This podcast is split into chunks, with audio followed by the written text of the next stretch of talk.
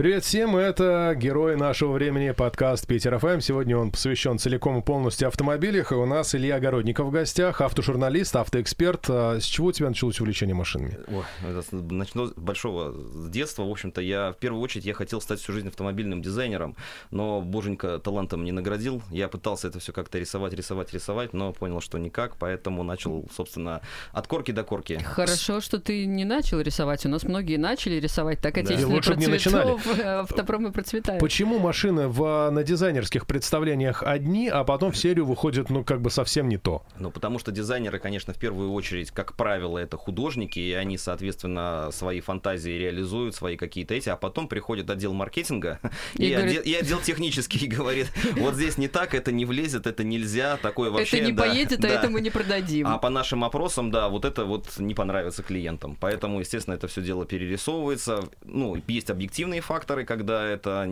просто технически невозможно сделать. Есть, соответственно, субъективные факторы, которые ориентируются именно на предпочтения клиентов и аудитории, которые, естественно, там проводятся постоянно. Так показывали бы уже сразу какую-то рабочую версию. А то вот ты такой сидишь и вдохновляешься полетом мысли дизайнера, а потом выясняется, что ну как бы так в природе не бывает. Я вам могу сказать, что именно такая тенденция на всех автомобильных выставках последние 10 лет и идет, потому что концепт-кары делать больше невыгодно. Выгодно делать ту машину, которую ты показал сегодня, а завтра она уже в автосалоне. Mm-hmm. Поэтому вот этих вот суперкосмических шаттлов на даже больших крупных международных выставках их практически уже не осталось. Каковы тенденции в дизайне? Мы замечаем э, все больше, что автомобиль, вот, например, был Nissan X-Trail, да, так э, квадратная хорошая машина для мужчин. Сейчас они сделали этот автомобиль, ну, прям скажем, очень сильно прилизанным, он по-прежнему позиционируется для мужчин, но уже формы не те. И у нас реально из квадратных таких прям пацанских э, осталось мало что. Почему я спрашиваю этот вопрос, я не знаю. Да потому что ну, слов не вставить. Почему такая история? Э, здесь, э, ну, опять-таки, все завязано, как сказать, если вы не знаете, в чем дело, то дело в деньгах. А, ну, вот, да. Поэтому чем э, у каждой машины должна быть аудитория. Чем она больше, тем, соответственно, выгоднее покупать, выгоднее производителю. Поэтому, если машина делается под какую-то конкретную целевую аудиторию, то это сразу ограничивает круг покупателей. Поэтому стараются делать машину универсальную. Потому что делать, соответственно, например, там чисто мужские такие брутальные, квадратные, это одна история. Опять-таки маленькие, розовые и округлые, это другая история. И у той, и у другой будет аудитория будет ограничена. А поскольку поэтому в нашем надо... все перемешалось, да, то теперь уже вообще да, непонятно, поэтому, кто будет да, ездить Поэтому, да, идеально, условно говоря, это сделать там розовый Гелендваген, который вам понравится и тем, и тем. Ну, это условно, я шучу, конечно. Делаются машины более-менее, которые, ну, что называется, унисекс, которые подойдут и тем, и тем, и на которые, соответственно, дальше уже цветовая гамма, дальше уже обшивка интерьера салона, какие-то опции и так далее, это уже выбирается индивидуально. Ну, а тенденция, вот это просто все в прилизанные формы, и сейчас даже вот если мы э, посмотрим, вот я стояла на перекрестке, стояла BMW X4, и следом стоял, ну, не X4 или X6 какая-то, и следом стоял Mercedes, который тоже вдруг сделал автомобиль точно такой же, ну, практически, как BMW. Что это за помешательство? Они там дизайнеры между собой это, списывают друг у друга? Да, это тенденция. На самом деле, если вы посмотрите на историю автопрома, вообще за всю его историю, всегда была какой-то пласт, вот машины 30-х, они mm-hmm. тоже все на самом деле одинаковые. Потом машины 50-х, они все как 21-я Волга. Дальше идет машина, соответственно, 80-х, они все квадратные. Машины, соответственно, 90-х, так называемый биодизайн, они все округлые. Сейчас, соответственно, вот такая волна. Я вот, ну, абсолютно уверен, через 10-15 лет какая-то новая начнется волна. Треугольные Да, треугольные, и они все будут делать. Это вот они вот как, как мода в одежде точно так же идет. Мне кажется, понравилось, что ты пропустил с 50-х да. по 70-е, потому что там полное безумие в автомобильном мир, мире творилось это было, конечно, ну, мне кажется, у нас любимая моя при, эпоха. приехало это автомобильное безумие, мы все наблюдаем. Ну хорошо, а, автомобили, ну дизайн какой достался, такой покупаем, а с точки зрения там качества, ну я имею в виду, если мы не выбираем там себе люксовый какой-то автомобиль, а мы все-таки касаемся там массового автопрома, и у тебя, например, это машина, которую ты не планируешь поменять в следующем году, а ты взял там кредит на 5 лет, да, тебе надо, чтобы а она... что ты нет смотришь в этот момент? Так. И тебе надо, чтобы она там 5 лет отъездила, ты ее потом хорошо продал. Э, какие марки рекомендуете рассматривать? Ну, опять-таки, здесь тяжело рекомендовать конкретно какие-то марки, потому что, будем говорить откровенно, откровенно, вот прям плохих машин сейчас ну, делать перестали. Перестали, причем даже китайцы уже откровенно, прямо вот то, что ты покупаешь, как вот 15 лет назад я наблюдал за этим процессом, когда ты покупаешь, и, в принципе, пока ты доезжаешь до дома, половина запчастей из машины высыпается. Это не то шутка. это не юмор. Это не юмор. Кто да, чихнул так, в китайском да, джипе? Да, да, так, так реально было. Там, Поражающие элементы, да. знаешь, на полулице. Сейчас уже такого, ну, откровенно вот такого уже, конечно, нету, но есть опять-таки тенденция, которая, соответственно, у кого-то лучше, у кого-то хуже. Все это стараются производители, те, кто серьезно приходит, например, на российский рынок, все это делать стараются компенсировать гарантией и какими-то интересными условиями. Поэтому сейчас исключительно, опять-таки, вопрос э, непосредственно, какая машина надежнее, какая менее надежна, он очень такой расплывчатый получается, потому что, в принципе, ты можешь купить что там корейскую машину, что немецкую, что японскую, ближайшие 3-5 лет, если ты будешь соблюдать там все определенные условия, она там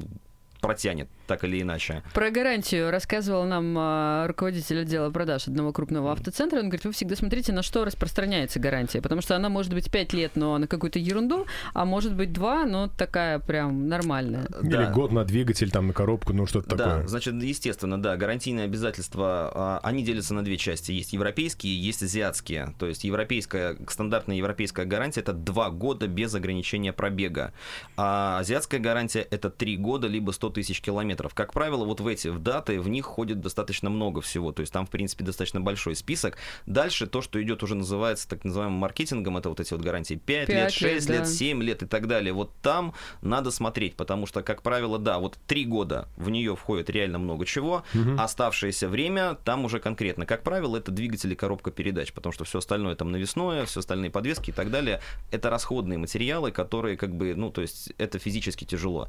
Если возвращаться к качеству автомобилей, все-таки есть тенденция, я тут можно, да, широкими мазками, а, в- так скажем, э, забыл, о чем сказал, хотел сказать.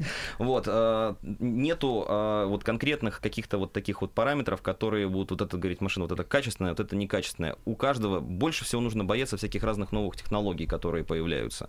Поэтому то, что уже отработано, оно, в принципе, достаточно себя зарекомендовало. Никаких новых сейчас, по большому счету, вещей особо никто не делает. А, Слушай, ну а если говорить про э, двигатели-миллионники, которые ставились до ну, конца 90-х годов, а сейчас, ну, по-моему, у них ресурс-то гораздо меньше. Да. Даже на немецкой тройке. А Вот, можно да. для женщин, что Да. такое двигатели-миллионники? и куда они Это который может пройти до капремонта миллион километров, правильно? Ну да, называется это так. Вот как раз-таки, да, тенденция, которая сейчас идет. Дело в том, что а, на рубеже как раз-таки вот того времени, про которое вы говорили, там 80-е, 90-е годы, а, надежность, условно говоря, производители соревновались в надежности. То есть надежность была а, ра- ра- равенство репутация. То есть чем у тебя это было круто сделать машину, которая а, проездит много и, соответственно, а, ну так скажем, владелец будет ей доволен. Но потом пришел опять финансовый отдел, когда Мгм. люди посчитали, что оказывается, то есть это невыгодно, когда ты купил машину, и она 10 лет ездит и не ломается, это невыгодно, потому что никто не приходит покупать следующую.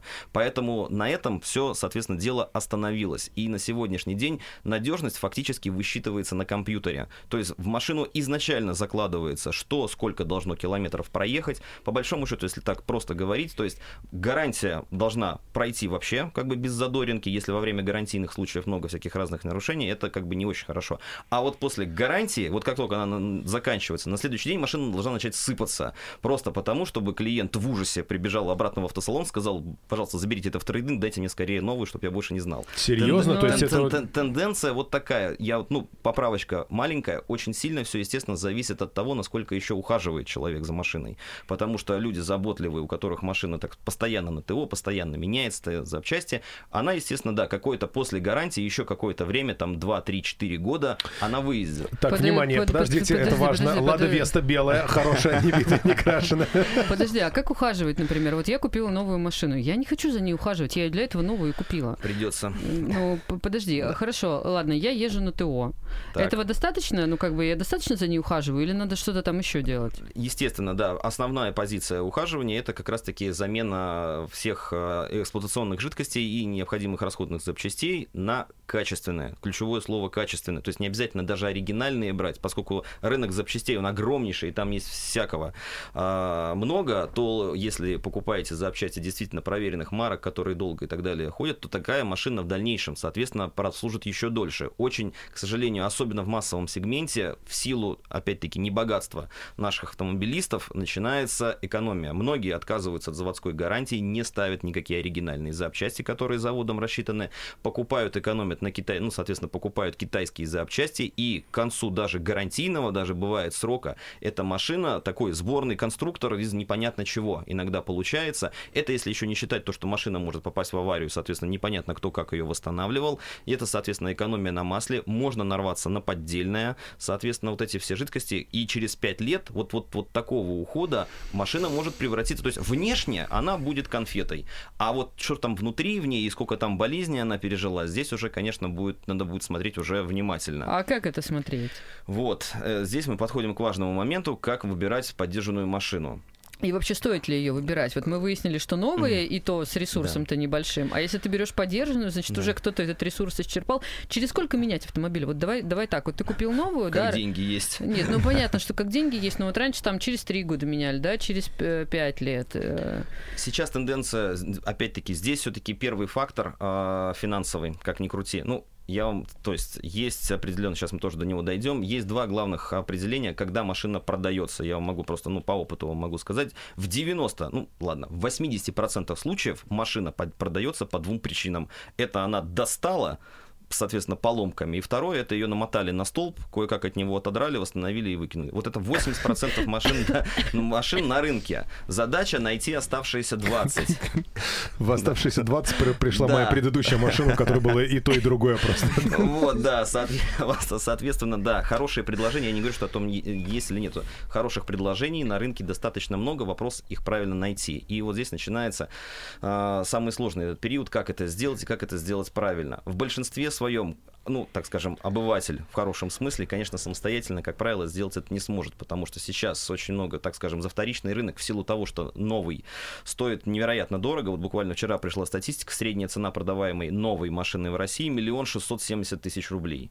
То есть мы говорим о том, что покупка новой машины – это удел обеспеченных людей. Даже если вы покупаете, там, условно говоря, там, Ладу Весту, которая сейчас тоже стоит 800, условно говоря, то это тоже деньги немалые. Особенно если прибавить туда кредит, проценты, страховки и так далее. Но Поэтому... если ты покупаешь бэушную, она сильно дешевле получается? Бэушная, рынок бэушных автомобилей в России где-то в 3,5-4 раза больше, чем рынок новых. И там, соответственно, огромный выбор предложений, в первую очередь по цене. Ты можешь, придя, придя на бэушный рынок, выбрать там и машину и за 200 тысяч, и за 300, и за 400, и за миллион, и за 5, и за 10, и за 20. Когда ты приходишь на рынок новых автомобилей, на сегодняшний день без миллиона в кармане делать там нечего. Ну, неважно, это кредитные, не кредитные деньги. Кредитные деньги в этом еще хуже, потому что вы еще кредит переплатите. Соответственно, по процентам вам придется на еще в полтора раза дороже. Поэтому на сегодняшний день, с учетом тех цен, которые есть на рынке новых автомобилей, для многих рынок бэушных животных это, по сути, единственная ситуация. И, в общем, здесь как бы, ну, то есть это объективная, объективный процесс, Дальше останется только правильно эту машину выбрать там. Давай к этому как раз и перейдем. А, сегодня у нас автомобильный подкаст, автомобильное утро был на Питер ФМ. Илья Городников у нас в гостях, автомобильный журналист, автомобильный эксперт. Переходим, собственно, к самому сладкому. Как выбрать бушный автомобиль? Да, значит, соответственно, вопрос... Если 80% да. битых крашеных и непонятного да. происхождения. Да, вопрос непростой, вопрос очень сложный. Сейчас, э, значит, с чем он связан, э, так скажем? Во-первых, э, все, опять-таки, в силу объективных причин, многие автомобилисты, ну, так скажем, потеряли хватку, потому что раньше, там, условно говоря, там, пацанами на даче перебрать подвеску с тормозами, это, в принципе, вот, полчаса работы и максимум. Сейчас, к сожалению, никто этим заниматься уже не хочет в силу развития всевозможных сервисов и так далее. Поэтому это берут на себя себя посредники. А, в чем, чем это хорошо? Это происходит определенная цифровизация. Во-первых, а, очень много, учитывая то, что продажи машин у дилеров стали плохими, многие официальные дилеры взялись очень серьезно за рынок поддержанных машин. Поэтому, если у вас, вот так скажем, нет знакомых, нет там вот экспертов, нет каких-то, или вы не хотите тратить деньги на вот подборщиков специальных, которых сейчас тоже достаточно много развелось, которые реально помогают выбрать новую машину, ну, в смысле, поддержанную хорошую машину, но за как бы немалый гонорар, вот, то, соответственно, в первую очередь, конечно, ну, стоит обращаться к юрлицам, в первую очередь к официальным дилерам, по той простой причине, что на площадках трейдина у них действительно очень много э, неплохих вариантов, и самое главное, они, как правило, открыто говорят о том, что с этой машиной не так. Они не связываются с криминалом, никогда не связываются с машинами, которые имеют проблемы с документами, просто им неинтересно. Там конвейер безостановочный, mm-hmm. который там надо купил, продал, купил, продал, купил, продал. Поэтому ты приходишь, например, там на площадку трейдинга и говоришь, что с этой машиной? Тебе говорят, вот тут не так, это, это, это. И поэтому, ты ее раз да, и не купил. Да, стоит, но, но стоит она вот столько. Хочешь бери, хочешь не бери. Все, дальше там как бы, потому что за тобой еще стоит очередь из тех, кто тоже пришел ее посмотреть на э, рынке объявлений, когда продает, соответственно, частник, или, например, очень часто продают перекупщики, вот там, конечно, все намного сложнее, потому что там надо держать ухо востро, глаз в оба, нужно знать, куда смотреть, где, как, что проверять. Таких способов очень много, но благодаря вот тому, что сейчас начинают появляться различные базы данных, те же самые базы ГИБДД, которые пробивают машину, там залог, не залог и так далее. Базы даже сейчас по авариям, зарегистрированные машины в ДТП, не в ДТП, это тоже сейчас все можно проверить по интернету, просто берете ВИН-номер, пробив... стоит это там не очень дорого, там в районе там, 100, там, 200 рублей, и вот хотя бы по вот этим параметрам, хотя бы вот какие-то малейшие вот эти вот штуки, их надо отсортировывать, потому что вот неоднократно вот мы выбираем новые маш... поддержанные машины, очень часто снаружи, даже иногда у дилера ты попадаешь, приходишь, стоит красивейший Мерседес, один владелец, реально там пробег там 130 тысяч, даже сервисная книжка есть, потом ты пробиваешь машину по вот этим всем базам данным, а там как бы история, так как война и мир. С этой машиной там выясняется, что там целая, в общем-то, только крышка бардачка. Вот, все остальное там как бы к вопросам. Естественно, такую машину брать не стоит. А дилер что же говорит? А дилер ничего не говорит. Дилер говорит, что да, вот был один хозяин, пожалуйста, дилер начинает смещать акценты. Там а. тоже, там как бы, вы же понимаете, что это бизнес. В бизнесе -то, как бы там святых нет, поэтому там задача заработать. Очень часто, если, например, вы приходите к продавцу и по вам видно, что вы хоть что-то понимаете, они начинают тогда, соответственно, с вами по одному разговаривать. Если видно, что вы вообще вот как бы вот мимо проходили и не, не знаете, вас, да, всеми силами вам будут говорить о том, что это же, как, как, как, как правильно, там очень часто это аргумент, когда ты начинаешь говорить, а у вас вот тут вот, вот тут вот не то. Он говорит, это же Toyota, она же не ломается. Да, все, вот как бы это, к сожалению, не работает больше, поэтому сейчас, э, так скажем, с одной стороны стало сложнее, потому что очень много появилось всяких технологий восстановления, достаточно неплохих, других. С другой стороны, стало проще, потому что появилась куча всяких разных вот этих вот онлайн-систем, онлайн-баз данных, которые помогают реально хоть так скажем, откровенные ведра, так скажем, отсортировать и не смотреть на них внимание. А смотри, ты говоришь про то, что есть специально обученные люди, которые помогают выбрать бэушную машину, да? А, во-первых, как оценить уже... Мы переходим к следующему. От uh-huh. выбора автомобиля к выбору эксперта в этом автомобиле и к его стоимости. Ну, то есть, э, как узнать, что это человек не то, что... А... Э, номер телефона в эфире оставлю потом. Окей. Вот, как выбрать здесь, человека? Да, ну, опять-таки, здесь э, есть, э, так скажем, компании с репутацией, как правило, это... То есть это прям организация этим есть занимается? Прямо, да, есть прямо организации. Как правило, это очень часто, это сарафанное радио, э, это очень часто, всегда есть у кого-то какой-то друг, который так или иначе связан с, авто, с авторынком, с автобизнесом и так далее, и, в общем, очень часто обращаются к таким людям. Вот, э, кто-то занимается прямо, ну, то есть, как бы, как серьезная компания, очень много, соответственно, людей, которые занимаются этим сейчас в интернете, интернете, опять же, тот же самый сейчас просто невероятное количество блогов, так называемых автоподборщиков профессиональных, которые просто снимают, как они выбирают машины и почему вот эту машину покупать нельзя. Mm-hmm. Но говорю, обыватель, конечно, то есть он просто не знает эти, как, как в любой профессии, надо знать фишки.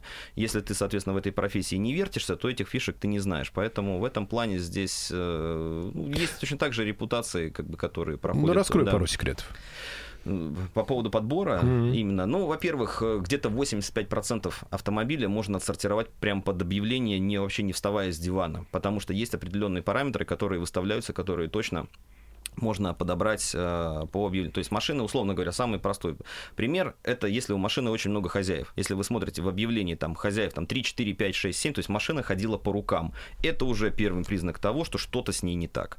Соответственно, второй момент, это большие пробеги. Ну, покупать машину на пробеге 250 тысяч километров бессмысленно, потому что законы физики ни немцы, ни японцы обманывать не умеют. Детали стираются. И, соответственно, Какой ресурс... должен быть пробег? Да. Ну, вот Если ты... вы хотите купить хорошую машину, которая вот без проблем проездит ездит, по крайней мере, еще хотя бы там года два, то это пробег до 100 тысяч километров. От, отсчет это 100 тысяч километров. На 100 тысяч проходит самое большое ТО, как правило, стираются там сцепления, а, ремни ГРМ, соответственно, вот эти всякие разные цепи и так далее. Вот это вот как бы такой средний усредненный пробег, плюс-минус там, так далее, когда, соответственно, с машиной точно придется хотя бы какие-то основные параметры вкладываться. То есть там вот по подвеске, как правило, подвеска выдерживает где-то вот около такого периода. Опять-таки, плюс-минус зависит от марки. Дальше, соответственно, ну, естественно, нужно, чтобы стоял оригинал ПТС, желательно, соответственно, дальше вы смотрите на фотографии. Чем больше у автомобиля красивых, светлых под днем находится фотографий, это значит, что человек уверен, показывает, соответственно, то, что машину со всех сторон. По фотографиям, как правило, видно в первую очередь разницу цветов. Вы смотрите, если, например, красная машина, у нее переднее крыло темно-красное, дверь просто красная, а дверь багажника светло-красная, это видно сразу. Вот, то есть просто надо чуть внимательнее на фотографии фотографию посмотреть, это значит, что машина красилась три раза. Если машина три раза красилась, значит, соответственно, с ней что-то... не попали да, в цвет, да, с ней что-то не так, да, соответственно, даже если был какой-то кузовной ремонт, то, видимо, что он был сделан где-то некачественно, поэтому даже если там ничего страшного, никакой сильной аварии не было, произошел косметический ремонт, просто потом продать эту машину будет опять-таки сложно. Слушайте, я продавал первую свою машину, у меня была вмятина на правом переднем крыле, она была прям, ну, небольшая, ну, глуб, ну небольшая. И каждый раз покупал покупатели говорили, а зачем? Я говорю, ну потому что я ее не буду исправлять до продаж, потому что вы видите, что у меня чуть-чуть мято крыло. Если бы я его сейчас выправил и покрасил, там могло бы быть, ну, полбочины у меня как да, будто бы не да. было. А не, не определишь же. Абсолютно верно, да. Вот то же самое, вот сейчас, к сожалению, а, вот у меня у знакомого, вот когда был, недели две назад был град, угу. вот у него градом побило машину, побило крышу. Да ладно? И вот крыша, она такая вся, как вы знаете, как вот в точках от воздушки если, если покрасить, а машине, машине года нет. Если на ней покрасить крышу, то продать ее будет очень тяжело, потому что ты замучаешься доказывать, что это не перевертыш. Поэтому вот придется ездить так, условно То есть говоря. у нас единственный вариант, ну так, чтобы по-быстрому избавиться от машины, которая где-то там поцарапана или что-то еще, это сдать ее в трейдин. Опять-таки, в трейдине задача дилера найти у вас как можно больше проблем. Чем больше проблем он найдет, тем больше есть возможность сбить цену. Поэтому Но по опыту тоже... могу сказать, что когда ты отвозишь автомобиль на диагностику сначала в какой-то дружественный тебе сервис, а потом ты приезжаешь на трейдин, и они тебе выкатывают такое, да. Говоришь просто, ребят, послушайте, ну, давайте по-честному, у меня вот документ есть, сделанный вчера, да, где ребята там оценили автомобиль, давайте посмотрим его еще раз. Это вот это мне напоминает, знаешь, все колхозный рынок, когда вот идут вот эти терки. Нет, да не нормальные у меня колеса, да вы что? Нет, это называется бизнес. Здесь каждый зарабатывает деньги. Тут как бы опять-таки никаких откровений в этом плане нет. Задача, да, чем больше дилер найдет проблем, причем опять-таки, условно говоря, проблема проблемнее рознь. Для кого-то, например, и, например, износ колодок 50%, это уже повод для замены. Да а, ладно, а для ну, то есть прям... Ну, я условно говорю, а для кого-то как бы и, и на 10 оставшихся еще можно полгодика дотянуть. Поэтому тоже как бы, ну, тут здесь нужно понимать просто вопрос цены. Естественно, дилер всегда оценит дешевле, он еще плюс возьмет, не забывайте, что он же еще прибавляет к этой цене э, свою комиссию, и плюс еще ко всему, для того, чтобы эта машина больше, быстрее продалась, у него еще должна цена стоять ниже рынка. Поэтому, угу. естественно, оценка машины в трейдине, она в этом плане компенсируется скидкой на новую машину. Это вот это, это работает вот так. То есть сдавать машину дилеру, свою бэушную, можно только, если вам дают хорошую скидку на новую, которая компенсирует вот эту разницу. Вы ничего не теряете. Слушай, а делают скидки на бэушные машины, которые тоже в трейдине стоят? То есть ты пришел такой, я не знаю, за BMW предположим. Но новую ты как бы не тянешь, а та, которая там была сдана кому-то в трейдин, она как бы, ну ничего. Индивидуально. Очень ну, такое бывает, в общем-то, нередко, не но здесь надо смотреть просто, условно говоря, сколько...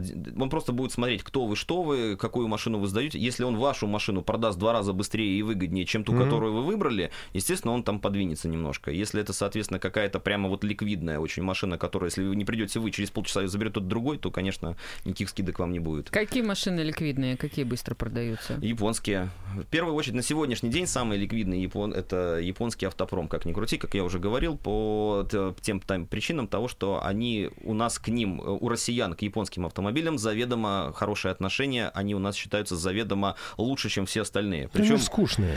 Э, ну, не все, но... Там нет никаких абсолютно, то есть биться с какими-то фактами и объективными какими-то проблемами, то есть я вам просто, ну, опять-таки по опыту говорю, что владельцы Land ленд-крузеров, они иногда в подушку плачут, потому что они прекрасно понимают о том, что как бы там очень много нюансов, в котором эта машина требует очень больших вложений. Но, соответственно, как только, соответственно, приходит время, когда они уже не выдерживают и выставляют эту машину на рынок, они, соответственно, приходят и говорят, вы что, это же настоящее японское качество, да? После этого в подушку плачет следующий владелец этой машины. А обычно же про Range Rover такое говорят. То же самое, да, абсолютно та же история они сейчас могу сказать, те, кто новый покупает, они подтянулись немножко, но вот старые Range Rover, вот буквально вот на, на днях приехал с английского сервиса, который у нас англичанами занимается, там их просто грядка стоит Range Rover спортов и фрилендеров. Вот сразу прямо видно, какие машины самые проблемные. Да, Rover, как известно, старых Rover нужно покупать два.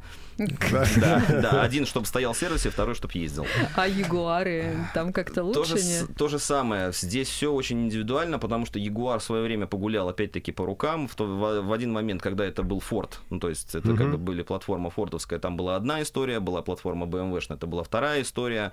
В целом, так скажем, то, что сегодня продается и то, что сегодня вот нового, более-менее трехлетнего, вот с последней линейки, там, конечно, уже, да, таких вот прям проблем серьезных не. Там есть какие нюансы, но в целом, конечно, это уже не те вот э, истории, про которые ходят анекдоты. Кстати, это то же самое касается, кстати, и АвтоВАЗа. Вот там, так скажем, вот анекдоты про Ладу Весту уже, конечно, про то, как там про, про десятку там или про девятку уже, конечно, тоже не складывают, потому что там тоже уже много чего изменилось, но изменилась и цена, потому что, я говорю, Лада Веста сегодняшний день это 800 тысяч рублей в среднем. Там, Слушай, от... ну за эти же деньги можно купить там, я не знаю, какую-то Шкоду Rapid, там начальный Volkswagen Polo с ручками, да. которые открываются да, можно. по-старообрядчески.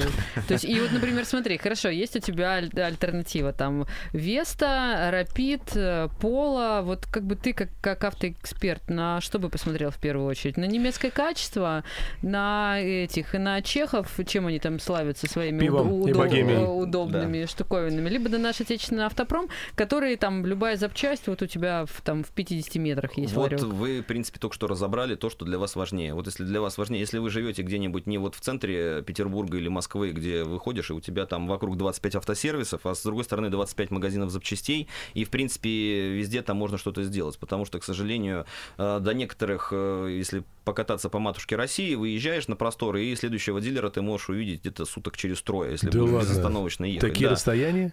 Ну, такие, Карту да. России нет, смотрел, ну, да. Ну, слушай, по европейской части как-то в основном. Вот если, да, поэтому здесь очень многие выбирают именно сопоставляя, сколько ты можешь тратить на ремонт. Потому что, условно говоря, полоседан, там, условно говоря, или какой-нибудь там Kia Rio новый, он, несомненно, по ездовым, там, комфортным характеристикам отечественный автопром превосходит. Но, во-первых, он дороже, во-вторых, соответственно, ты понимаешь, что ты приезжаешь на сервис, там ты как минимум, то есть там в среднем ТО там от 10 до 20 тысяч это норма, а если ты начнешь там что-то ремонтировать, опять-таки, тоже будет как бы ценник соответствующий. Когда ты покупаешь Жигули, даже современные, ты прекрасно понимаешь, что, в принципе, как бы отложив деньги на завтрак, ты можешь, соответственно, прийти и половину запчастей с нее там скупить, доделать, да. Поэтому здесь э, ремонтопригодность, кстати, опять-таки, Лада Веста уже не та машина, которая в ней там, то есть учитывая то, что эта машина делалась совместно с Альянсом Рено, и, в общем-то, с этим, там как бы отечественных запчастей, надо их там с лупой искать, чтобы увидеть, там, кроме нашего двигателя, и то не всегда, не на всех версиях. Там уже очень много всего иностранного, и стоит это тоже прилично. Ну, когда сцепление надо было поменять, я удивился его стоимости, потому что на Форде у меня оно было дешевле, кстати. Тоже, да, время назад. да, да, такое может быть, потому что, например, в той же Ладе Весе стоит э, сцепление фирмы Лук. Это самый э, вообще крутой производитель э, сцеплений и трансмиссий в Германии. Как-то и неожиданно. Вот, да, и вот такие, да, вещи там есть. Я просто, если вспоминаю... Я, но гавкнуть она все равно может.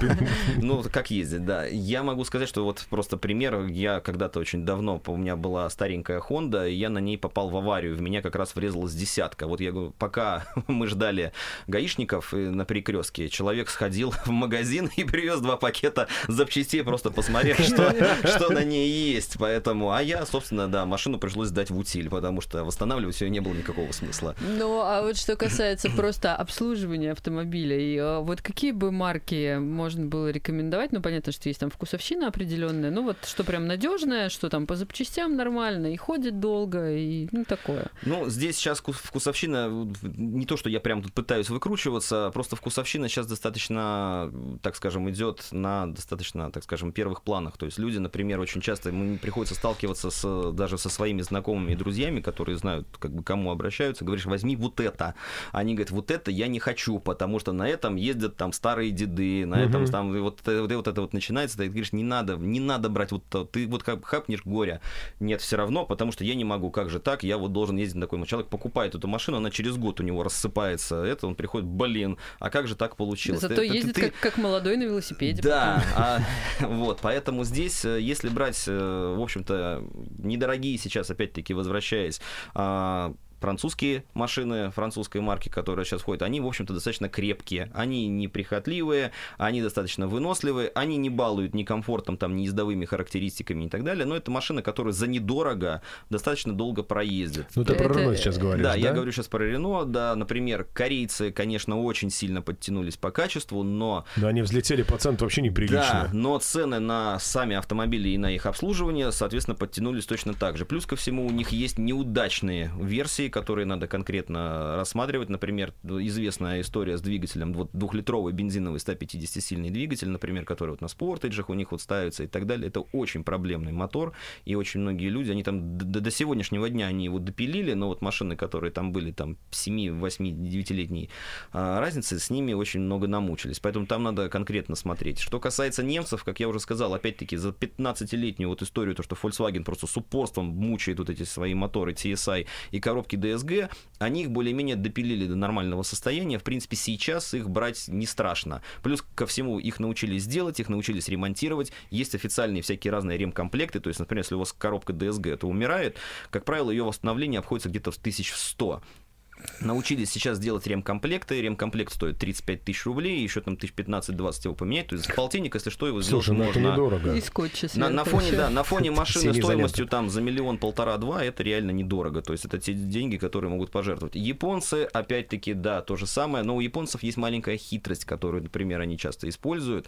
Японцы не отпускают надолго. Раньше это было вообще прямо как бы притча в языцах, сейчас стало чуть попроще. Японцы не отпускают от сервиса. Например, обслуживание раньше было на ТО это 10 тысяч километров. 10 тысяч километров, 15. да, ты обязан был приезжать. Ну, например, с моим пробегом 30-35 тысяч в год, то есть я на ТО приезжал три раза.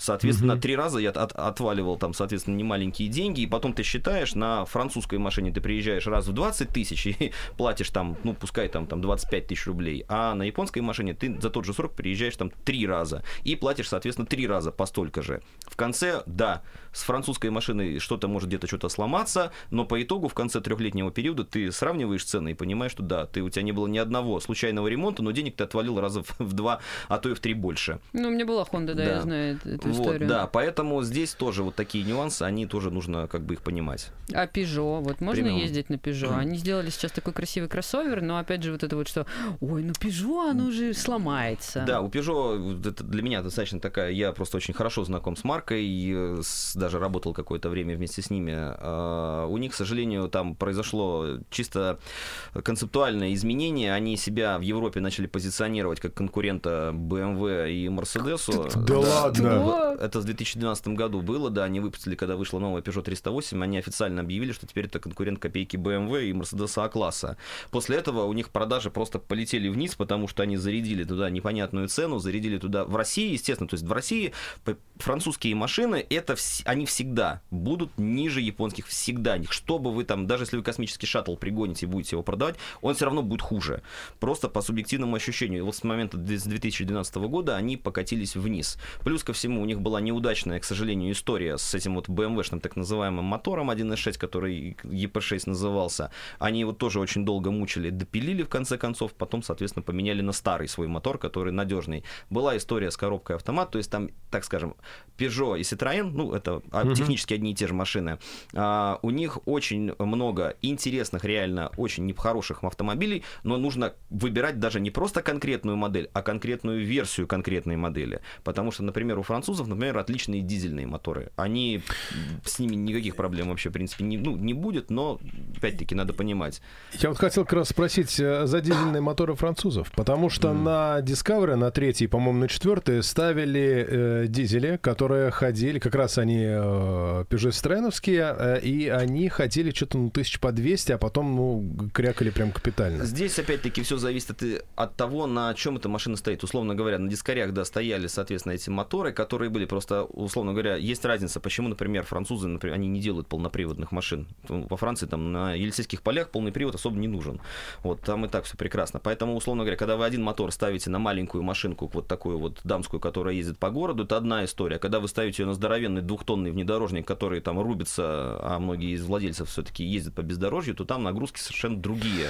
И получается эта история, плюс еще, соответственно, выезжая там на какие-то моменты, поэтому на раз, даже на разных машинах, даже с разными коробками передач двигатели ходят по-разному. Плюс еще прибавляете обслуживание, плюс, я могу сказать, например, тот же самый, а, очень часто, когда производители используют один и тот же двигатель, на них используются, например, разные электронные блоки управления. Одни uh настраивают его так, другие настраивают так. У одних он ходит нормально, у вторых, у которых свой блок управления, он ходит никак иногда. Постоянно какие-то проблемы. Поэтому вот тут столько как бы вот этих вот нюансов, я и говорю, что тут так вот обывателю, конечно, разобраться в этом, как бы снаружи они все красивые, намытые, чистые, отполированные и, и соответственно, и солидно выглядящие. А вот когда открываешь капот, и вот тогда ты понимаешь, вот как, где, чего. Вот надо, к сожалению, знать или быть человеком, который знает, что смотреть вот в этом капоте. А если мы будем перед покупкой автомобиля читать форумы, это как-то даст нам какие-то знания? Или там тоже куча дилетантов, и там верить вообще мало чему можно? Э, опять-таки, учитывая то, что сейчас все получили доступ, в общем-то, так скажем, к средствам массовой информации, коим являются и соцсети, то там много всего. Есть и правда, и неправда, и, соответственно, отделить одно от другого это очень тяжело. Поэтому здесь надо брать статистику. То есть, условно говоря, пишет владелец, например, 10 владельцев написали проблемы проблемы, там, не знаю, с коробкой передач. Если из, 9, из 10 9 сказали, что да, слушай, реально с проблемой с коробкой передач, скорее всего, с коробкой передач какие-то проблемы. А если пишет там один, говорит, нет, это все фигня, второй пишет, я вообще не знаю, третий, пятый, десятый, поэтому тут тоже тяжело ориентироваться. Опять-таки, работая достаточно много в сфере автобизнеса, я могу сказать, что у нас очень часто люди судят, вот попалось, реально такое бывает, попадается бракованная машина, когда там что-то вот, ну, это случается. И вот, условно говоря, приходит человек, человек, 10, там, не знаю, 100 человек купили, счастливы, один приходит и вот у него что-нибудь случается, и он говорит, блин, так, не, так и знал, что не надо брать там, не знаю, Citroën. Хотя все вокруг остальные ездят на этой машине абсолютно нормально. Поэтому такое тоже бывает, это тоже надо смотреть. Отзывы, сейчас отзывы одно из самых таких...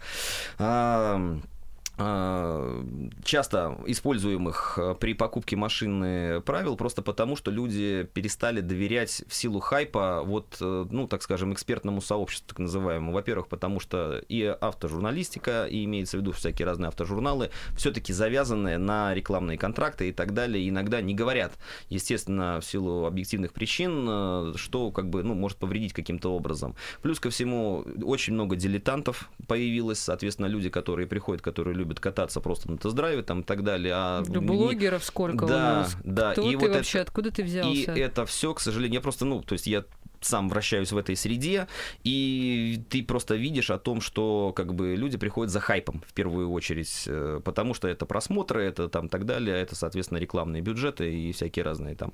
Вот, поэтому здесь, к сожалению, тоже это надо все в комплексе. То есть, если вы собираетесь использовать, э, соответственно, вот как бы рекомендации вот такие, надо все надо почитать вот здесь, почитать форумы, почитать отзывы, соответственно, профессионалов, зайти на сервис, узнать, посмотреть, вот поскольку вот чтобы не браться за голову, как это все делается, очень часто вот в том числе начинают обращаться к посредникам, ну, которые делают это все за вас за определенную сумму денег. А ну, это все просто. Почем... Илья Городников плюс 7, 9, 2, 1. А почем посредник сейчас? Ну, э, да, по-разному, на самом деле. Тут прямо какие-то... Все зависит от того, какую машину вы выбираете. Если вы выбираете там BMW за 3 миллиона рублей, то это будет одна цена. Если вы выбираете там Renault Logan за 250 тысяч, то как бы это будет другая цена. Ну, Но работа-то, по сути, ну, 10%, как правило, где-то так, плюс-минус.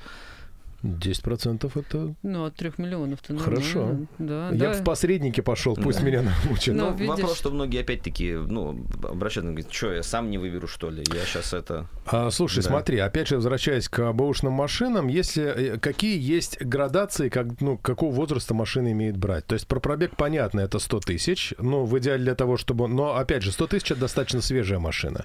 А если ты хочешь взять машину, которая, ну, ну не с с, с панелями светящимися, там, ну, ну не современная, трактор? которая нормально... Да не трактор, я, я не про Беларусь. Я, я не чтобы лечиться от э, коронавируса, я просто чтобы ездить. А машину, которые вот делались тогда, ну, то есть там я не знаю, это Мерседес 210, предположим, который, ну, еще сделан из железа, предположим. Что-то такое. У меня брат такой купил, да, до сих пор да, мучается. Да. да, к сожалению, те вот, вот те самые легендарные, наверное, даже не 210, а 124. Ну, 124 вот, еще, да. да. А, которые вот когда-то, да, не ломались никогда и ходили по миллиону километров, к сожалению, им сегодня по 30 лет. Ну, так это, это же кайф, это же прям... Самый возраст, еще Самый немножко и баба ягодка опять, нет? Да, Но... да, еще 20 и будет в, в этот в ретро можно будет будет относить. К сожалению, ну то есть эти машины, то есть они поменяли за свое время столько владельцев, богатых, небогатых, которые их били, перебили, которые их там варили, переварили, что-то они там наставили, то есть как бы найти, условно говоря, вот то есть объявление, например, вот я, ну поскольку регулярно обращаюсь, вот там условно говоря, там продам легенду, там джип Гранд Чироки, то все пятое, десятое, вообще там мотор V8, все опции, все работает, или обменяю на новый УАЗ Патриот. Вот сразу, да, в этой вот сразу хочешь спросить, зачем ты это написал, потому что по этой фразе сразу все понятно. Вот, да. Ну, у вас Патриот, кстати, может, и ничего, это как раз такая машина да. квадратная, которых не хватает вот, да. сейчас, такая прям... Поэтому, к сожалению, легенды, так скажем, я вам могу сказать, что легенды, которые реально, они есть, опять-таки, возвращаясь к ретро, к всяким разным, они есть в очень прекрасном состоянии, вот прямо вот э, законсервированные, но стоят они безумных денег. Они вот 124 четвертый Мерседес в, в, так скажем, в предколлекционном состоянии, он стоит там от полутора-двух миллионов рублей. То есть за эти деньги можно купить трехлетний Мерседес с проверенной гарантией без всяких проблем. Поэтому... Или несколько Рено Логанов. Да, и открыть таксопарк.